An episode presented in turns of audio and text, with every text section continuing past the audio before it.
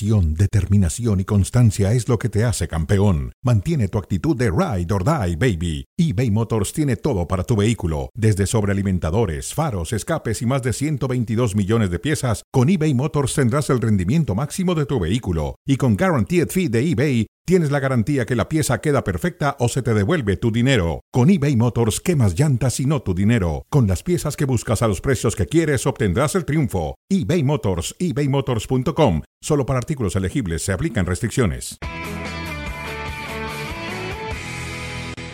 Bienvenidos a Fuera de Juego, Mario Carrillo, Richard Méndez, Toño Valle con ustedes. Finalizó el partido, Mario, 3 por 0 Barcelona, así como Sí. habían acabado los primeros 45 minutos. El partido redondo, eh, ninguna reacción, aceptable reacción más o menos de Villarreal, pero, pero empezó a cambiar Barcelona bajo los mismos matices.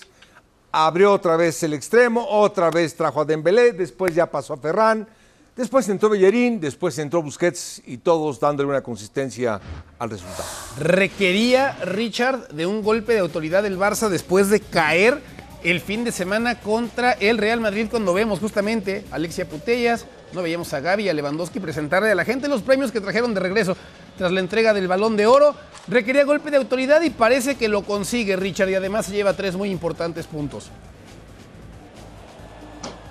Sí, un Villarreal que incluso se le fueron, yo creo que más de media hora de partido, contemplando cómo Barcelona encontraba los espacios, cómo Robert Lewandowski, aquí con un notable gesto, el taconazo prácticamente entre dos y a una tibia salida del arquero, marcaba así el primero, lo que iba a ser después la hora de arte del partido, ¿no? Este golazo para el 2 a 0. Además la facilidad, Mario. No solamente es lo que hace, sino lo fácil que parece serle a él hacer este tipo de cosas. Y este sistema de jugar con los extremos abiertos depende del desborde. Hoy lo hubo, hubo por izquierda, hubo por la derecha y por supuesto Lewandowski tuvo pelotas a modo para, para crecer. Importante también que Fatu Ansu Fati vaya recuperando en confianza desde el 10 de agosto, ¿no? Contra el Cádiz.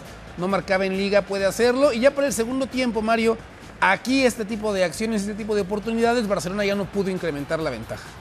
No, bueno, también Albiol se fajó, eh, Pau también, empezaron a meter un poquito de fuerza, aunque tuvieron cambios, no fueron tan notables, simplemente no los dejó, no les prestó la pelota el Barça y poco pudieron hacer. La conversación, Richard, va a ir obviamente hacia el Barcelona. Pero esperábamos más del Villarreal, ¿no? O sea, tomando en cuenta séptimo de la tabla de esos equipos que normalmente se meten en puestos europeos, se incomodan, arrebatan puntos a los de hasta arriba. ¿Qué te pareció el día de hoy lo del submarino amarillo? Bueno, el submarino amarillo de verdad se hundió. Eh, creo que también desde el punto de vista de lo que pensó, de lo que propuso eh, em, el técnico Emery, porque es un equipo muy retrocedido, con las dos líneas de cuatro muy juntitas, pero demasiado juntas, dándole espacio al Barcelona. Y al Barcelona, cuando tú le das la pelota y le das el espacio, pues es, es prácticamente eh, un suicidio. Eh, hoy hay algo para, para, llamar la atención. Hace un gran partido Frankie de Jong, por eso también la ovación sí. cuando es sustituido por Sergio Busquets. Pero mm, ante la facilidad que presentaba ese Villarreal, que hoy dejó demasiado que desear, pues se permitió jugar bastante adelantado. Prácticamente las recuperaciones que veíamos de Frankie de Jong ocurrían en los tres cuartos de cancha. Hay mérito de él por hacerlo, por supuesto, pero también hay de mérito de la actitud defensiva del Villarreal, que además era defensiva contemplativa, persiguiendo sí. la trayectoria de la pelota sin provocar de los individuales para ganarle el balón a los jugadores del Barça. Te da una muestra del respeto que había por el rival, pero también de la incapacidad para actuar.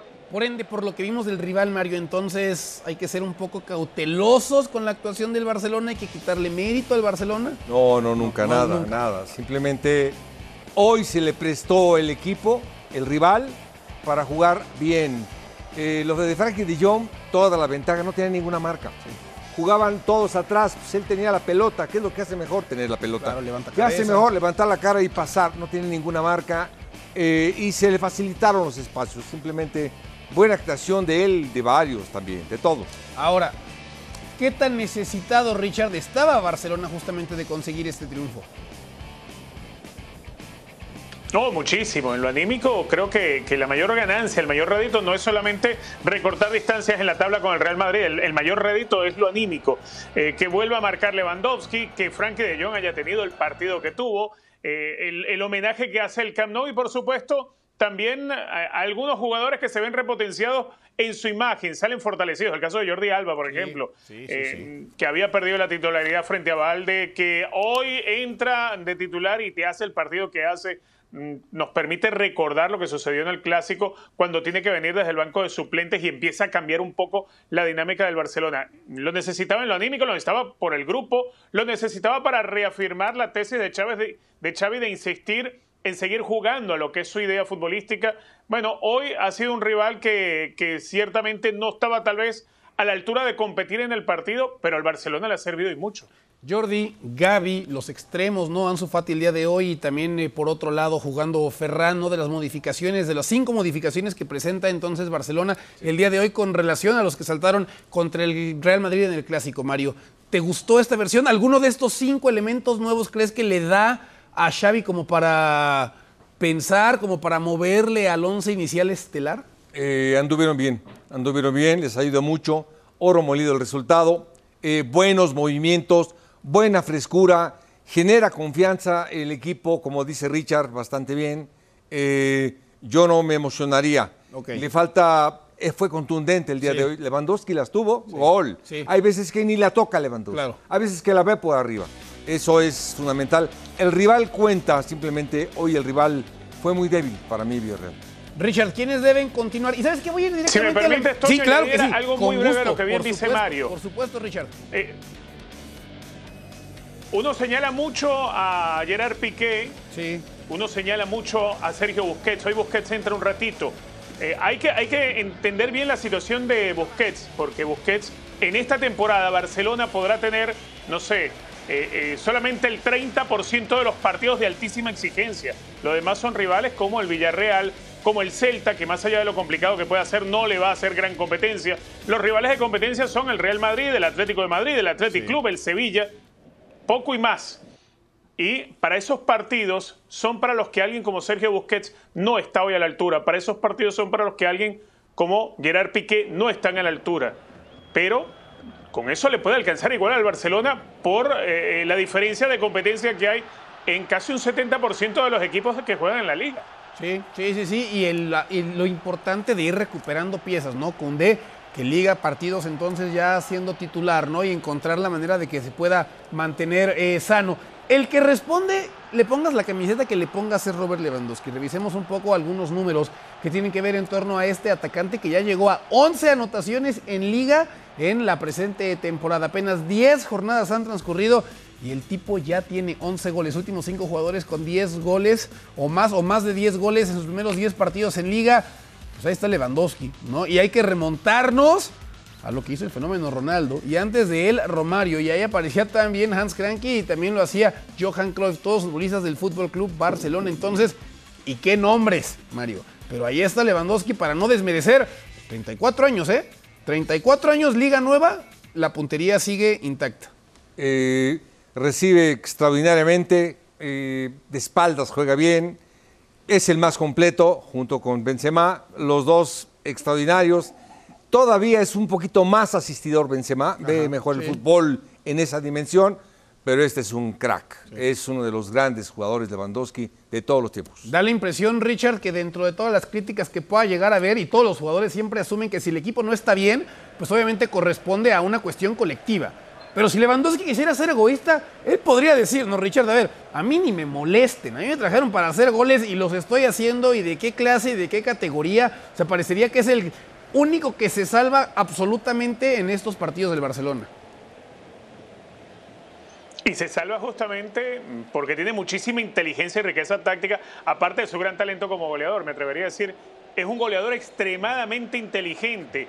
Él entiende, él interpreta la idea de Xavi mejor que muchos de los que están allí, que tienen más años en, dentro de la estructura del Barcelona. Creo que Lewandowski es esa clase de, goleador muy dócil para los esquemas, pero a la vez muy inteligente para la toma de decisiones. Y por eso es como tú dices, alguien que eh, queda aparte de los señalamientos, de las críticas es alguien que está haciendo las cosas bien, pero además de, todo eso, sin romper la idea original de Xavi. Claro. Sí, sí, sí, sí, tan importante. Cuando llegó Guardiola al Bayern, no se cuestionaba si dudaba podrá o no jugar bajo la idea de Pep Guardiola y vaya que lo hizo. Y ahora en la idea de Xavi, bueno, lo interpreta, la entiende. Mejor, ya lo decía Richard, que muchos que llevan un buen rato vistiendo esta camiseta. Uno de los que más esperábamos ver en la cancha, Frankie de Jong, fue titular el día de hoy y habló al finalizar el compromiso. Sí, buenas noches. No, estaba un poco cansado, sí. Estaba, tenía un poco cargado el gemelo, entonces uh, el cambio ha estado bien. Eh, necesitabais, no entiendo, Frenkie, esta victoria para quitaros ese mal sabor de los dos últimos partidos y más porque veníais de perder un clásico. Sí, después los malos resultados contra Inter en, y Madrid fuera. Necesitamos ganar y Villarreal es un buen equipo, 3-0, buena victoria y contentos. ¿Sirve para la moral del vestuario después de todo lo que se había generado en otras no ganar estos dos partidos? Sí, si ganas partidos siempre te ayuda y luego el ambiente en el vestuario es mucho mejor, entonces muy contentos con, con, la victoria. A nivel personal, ¿te pesa si uno se pone la camiseta de Busquets? ¿Te sientes cómodo después de la ovación del Camp Nou? Sí, claro, uh, es que me da igual dónde juego, es que me siento cómodo cuando estoy involucrado del juego, que toco mucho la pelota y hoy he tocado bastante la pelota, entonces estoy, me alegro por eso. Frenkie, la última, del 1 al 10, ¿qué nota te pondrías hoy? Al equipo creo que hemos jugado bien, si, si vas 3-0 al descanso está muy bien. Queremos seguir así, poner un nota siempre es difícil, pero estamos contentos. ¿A ti? ¿Te atreves a ponerte nota a ti? No, tampoco, tampoco, tampoco. Ya solo por eh, precaución, el gemelo vas a estar, ¿no? Entiendo, para el fin de semana. No, estoy, estoy, estoy bien. Perfecto, pues se encienden un poco las alarmas, pero encuentra la manera Frankie de Jong de apagarlas de inmediato con la tranquilidad con la que toca la pelota en la mitad de la cancha. Así continúa el peligrosísimo mes de octubre para Barcelona, Athletic de Bilbao, ¿no? Un duelo bastante complicado.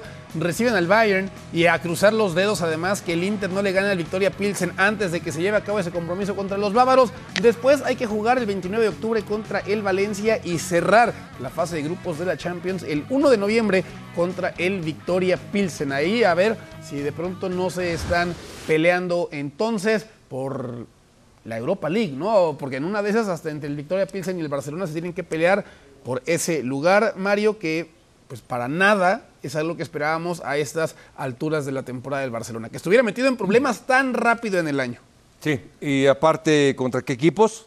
Eh, un grupo difícil, pero tardó, tardó y ha tardado mucho Javi en asociar, en buscar este equipo. No todos son el Villarreal, no todos, no, no, no, el Inter le va a jugar a contragolpear le va a tocar Lautaro, le van a tocar esos veloces. Hoy, hoy por ejemplo, pues, nada pudo hacer los dos delanteros. Jeremy no pudo hacer absolutamente nada. No tuvo jugadas los delanteros, en fin, se la pasó bastante bien. Hoy, Alonso de central, caray, puede ser una alternativa, ya tienes a dos, a él y, a, y ese lado izquierdo con Jordi Alba. Sí, sí, sí, sí, una defensa que ha sido la más golpeada, sobre todo en el tema de las defensas. Richard, por momentos parecía que el Barcelona, los resultados maquillaban un funcionamiento que no era del todo, pues correcto, que no era del todo lo que estaba esperando la gente. ¿Cómo hacer para que un resultado como el del día de hoy pues no vaya más o menos por la misma, ¿no? Porque tú ya bien lo decías, el Villarreal tampoco es que ofreció demasiada resistencia. ¿Qué hacer para no echar las campanas demasiado al vuelo y pensar, ¿saben qué, señores? Ya se arreglaron todos los problemas. Ya lo has dado en, tu propio enunciado de la pregunta. A ver, Barcelona no puede convertir esto en trofeos, en pequeños trofeos. Barcelona tiene que mantener los pies sobre la tierra y, y en esto me refiero eh, comenzando por Xavi. Igualmente tiene que existir autocrítica. Y si bien hoy sacan un partido dándole, pasándole por arriba al Villarreal, porque le pasan por arriba con total facilidad, incluso apenas pasada la media hora de partido ya era goleada, pero mm, hay que entender que no todos los rivales van a ser Villarreal, hay que entender que no siempre vas a poder someter a un equipo como hoy sometieron al Villarreal y que no siempre vas a poder jugar a lo que tú quieres jugar. Hay partidos que hay que diseñar de una manera distinta, como el partido que se jugó en el clásico. Hay que diseñar los partidos en virtud del rival que tienes por delante y no solamente pensando en que tú siempre, por condición sine qua non, vas a poder estar eh, imponiendo condiciones en la cancha. Eso no ocurre todo el tiempo. Por eso yo te hablaba de aquellos aquel 30% de rivales con los cuales hay que competir realmente en la liga. Y a ver, hay que analizar entonces también, ¿no? El Barcelona como colectivo para no caer en eso que ya mencionaba Richard, ¿no? En no caer en trofeos que tal vez todavía pues no han llegado, ¿no? O no magnificar victorias a estas alturas de la temporada. Por eso vamos a analizar quiénes han sido los responsables, más bien, ¿quiénes han quedado a deber en el Barcelona en estos momentos? ¿Quiénes han estado por debajo de las expectativas o quiénes están haciendo que la situación esté como está en la actualidad con el Barcelona? Richard, arrancaría contigo entonces. ¿Quiénes han quedado a deber o que en este, en este, en este equipo?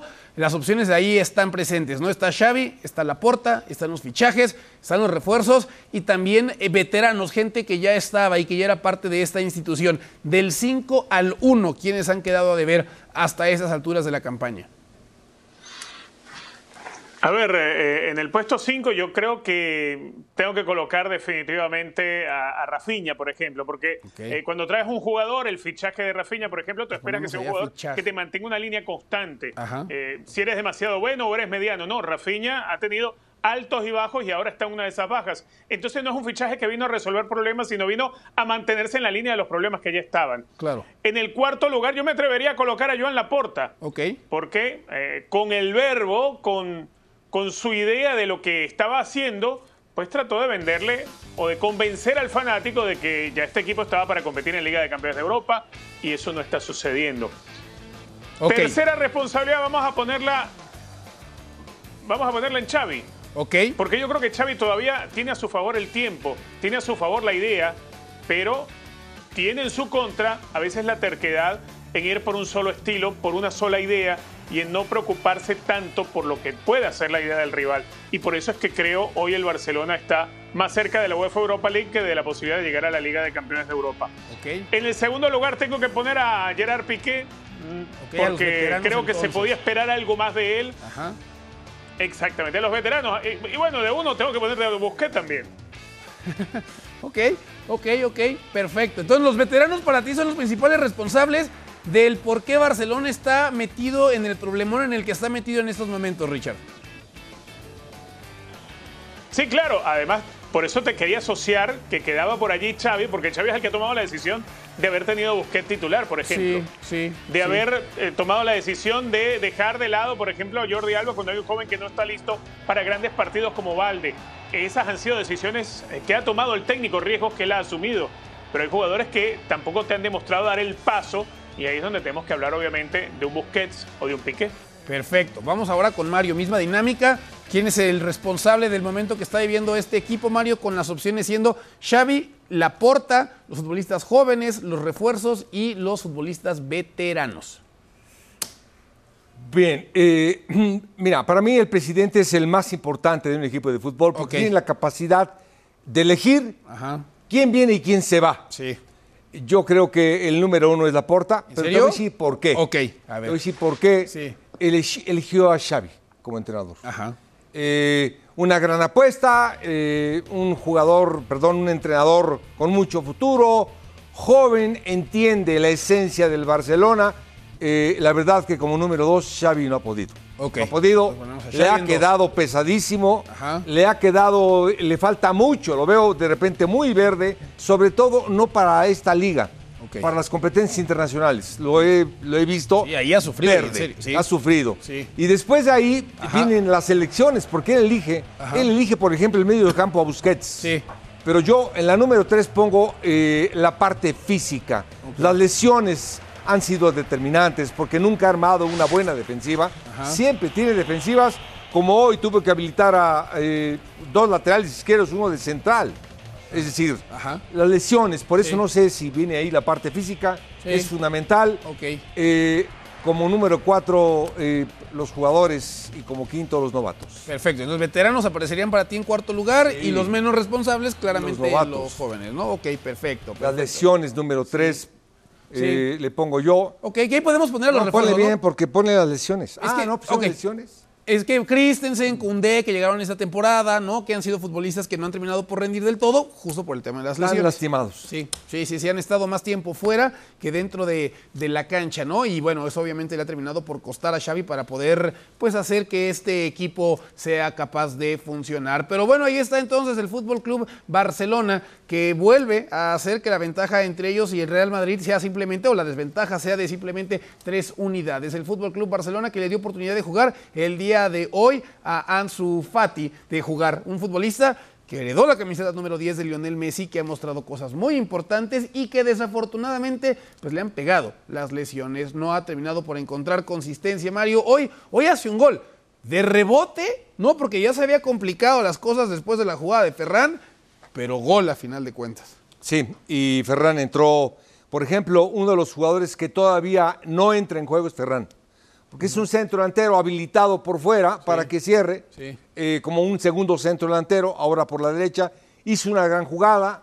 Ansu, Ansu ha hecho lo que ha podido. Para mí ha sido sorprendente lo de Ansu. Siempre desborda, siempre bien. Hoy, por ejemplo, fue un gran cierre, un gran gol. Hoy el equipo anduvo bastante bien. Yo te digo, en competencias internacionales es la problemática, la exigencia del rival. Sí, ahí, ahí ha quedado fuera ya de Champions en una ocasión y esperando que no sea otra vez. Ansu Fati habló en exclusiva para los micrófonos de ESPN. Escuchamos al número 10 del Fútbol Club Barcelona. Hola Ansu, ¿qué tal? Hola, buenas. Primero, felicidades por el triunfo. Una victoria muy necesaria, ¿no? Por lo que venía el equipo.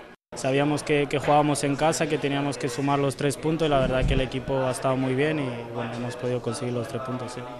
A nivel personal, has sido titular, has podido marcar un gol eh, ba- bastante llamativo. ¿Cómo, ¿Cómo te has sentido? Eh, la verdad que bien, eh, bueno, eh, volver a coger otra vez la, la confianza y la verdad que bueno, eh, lo que me toque sumar pues estaré, estaré a tope para, para ayudar al equipo, pero a nivel personal pues eh, estoy muy bien, eh, cada vez que juego pues intento hacer lo mejor de mí, dar lo mejor de mí para, para el equipo. Eh, Es importante anímicamente esta, esta victoria porque el equipo, ¿cómo se ha quedado después de lo de la Champions y la derrota en el Clásico? Sí, la verdad que, que es algo complicado, ¿no? Siempre que se, que se empata o se pierde, pero bueno, eh, sabemos que, que el fútbol te da oportunidades a, a cada tres días, que jugamos cada tres días y bueno, eh, no podemos bajar los brazos y tenemos que seguir y, y hoy lo hemos demostrado que, que- que estamos ahí. Ya la última, ha habido un poco de, de pitos, tanto a Piqué como un poquito a, a Busquets. ¿Qué le dirías a, a esos culés?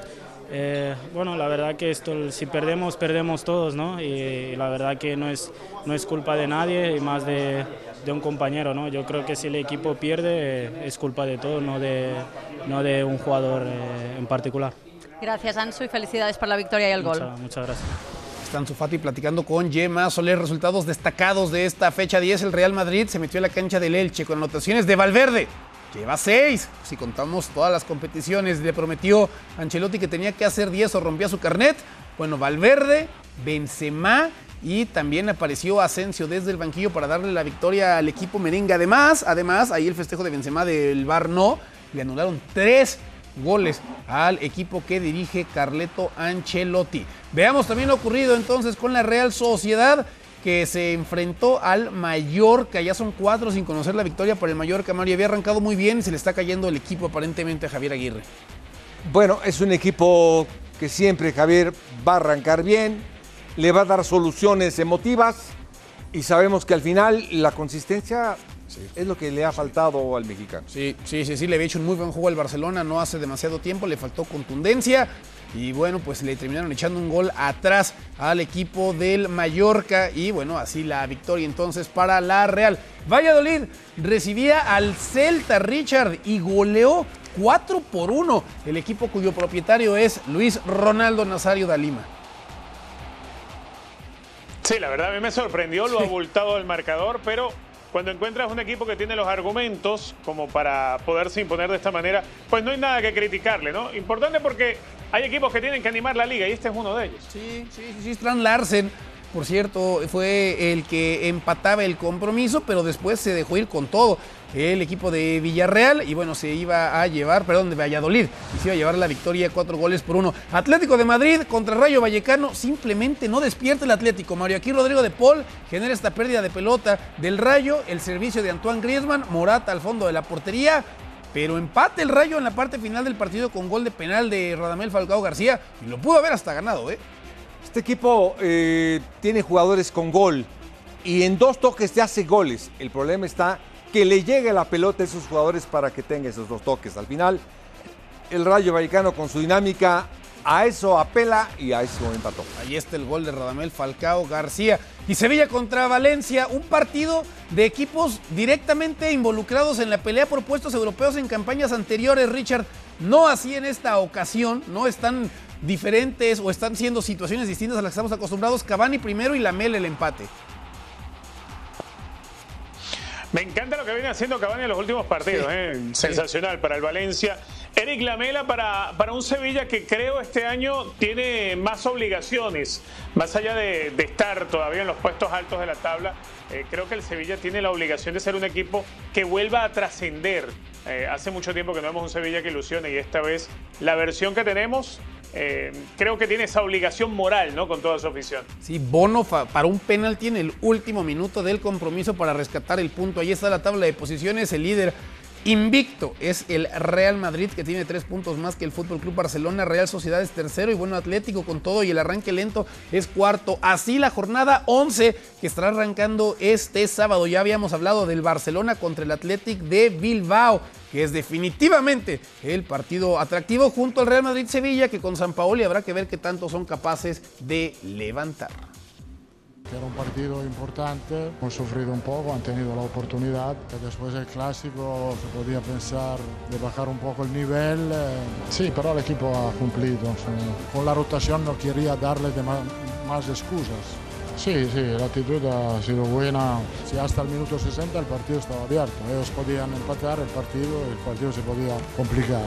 Tres goles fuera de juego son un poco demasiado, pero esto ha pasado eh, sobre, todo el aspecto ofensivo ha sido muy muy bueno. Federico lo está haciendo muy bien, tiene una dinámica extraordinaria, en este momento está haciendo bien todo. Muy muy importante para nosotros, muy fuerte, increíble.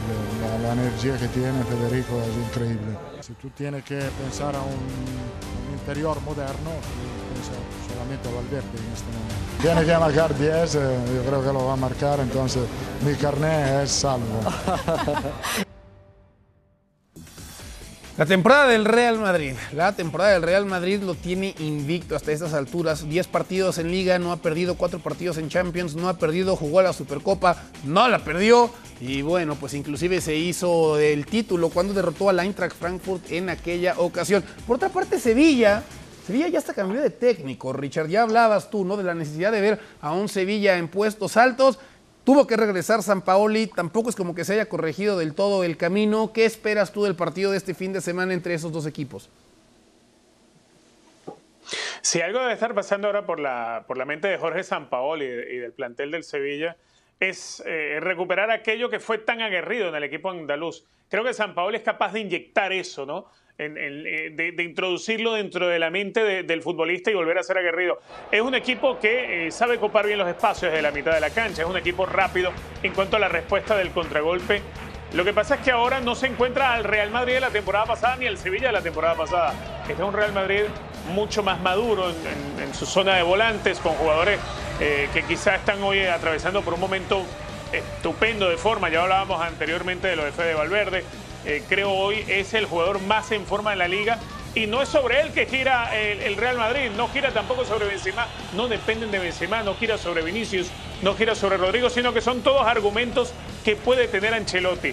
Eh, el Sevilla mm, la va a tener muy dura porque el Sevilla todavía no ha podido encontrar ese camino que espera San Paolo. Y cuando te viene un examen tan duro como enfrentarte al Real Madrid, el campeón líder de la liga, pues tienes que apelar más al orgullo, más a, hacer eh, un equipo aguerrido en la mitad de la cancha y tratar de minimizar cualquier posibilidad del equipo merengue, que tiene todos los argumentos, repito, como para hacerle daño. ¿Ves alguna diferencia ya en este Sevilla, Mario? ¿Alguna cuestión que le pueda hacer daño a este Madrid? Que no quiero decir que es imbatible ni mucho menos, pero que sí luce muy sólido.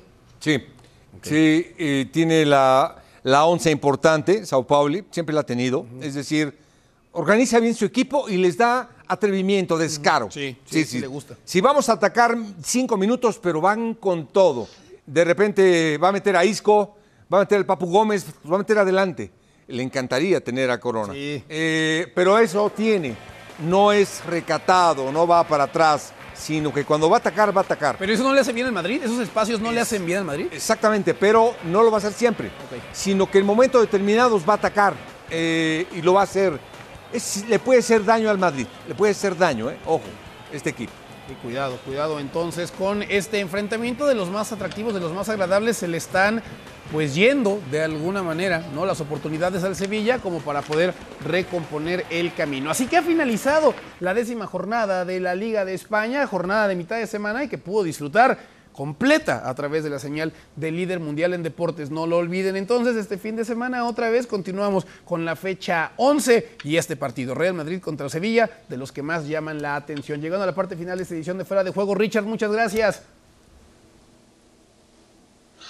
Abrazo grande, Toño, Mario. Un gusto como siempre, Mario. Muchísimas gracias. Verdadero privilegio de estar aquí en este programa. Y muchas gracias a todos ustedes y qué gusto que sigan en sintonía de líder mundial en deportes. Reiteramos, la Liga de España toda se juega a través de la señal de ESPN. Soy Toño Valle, muchas gracias. Hasta la próxima y que tengan, que tengan muy buena tarde.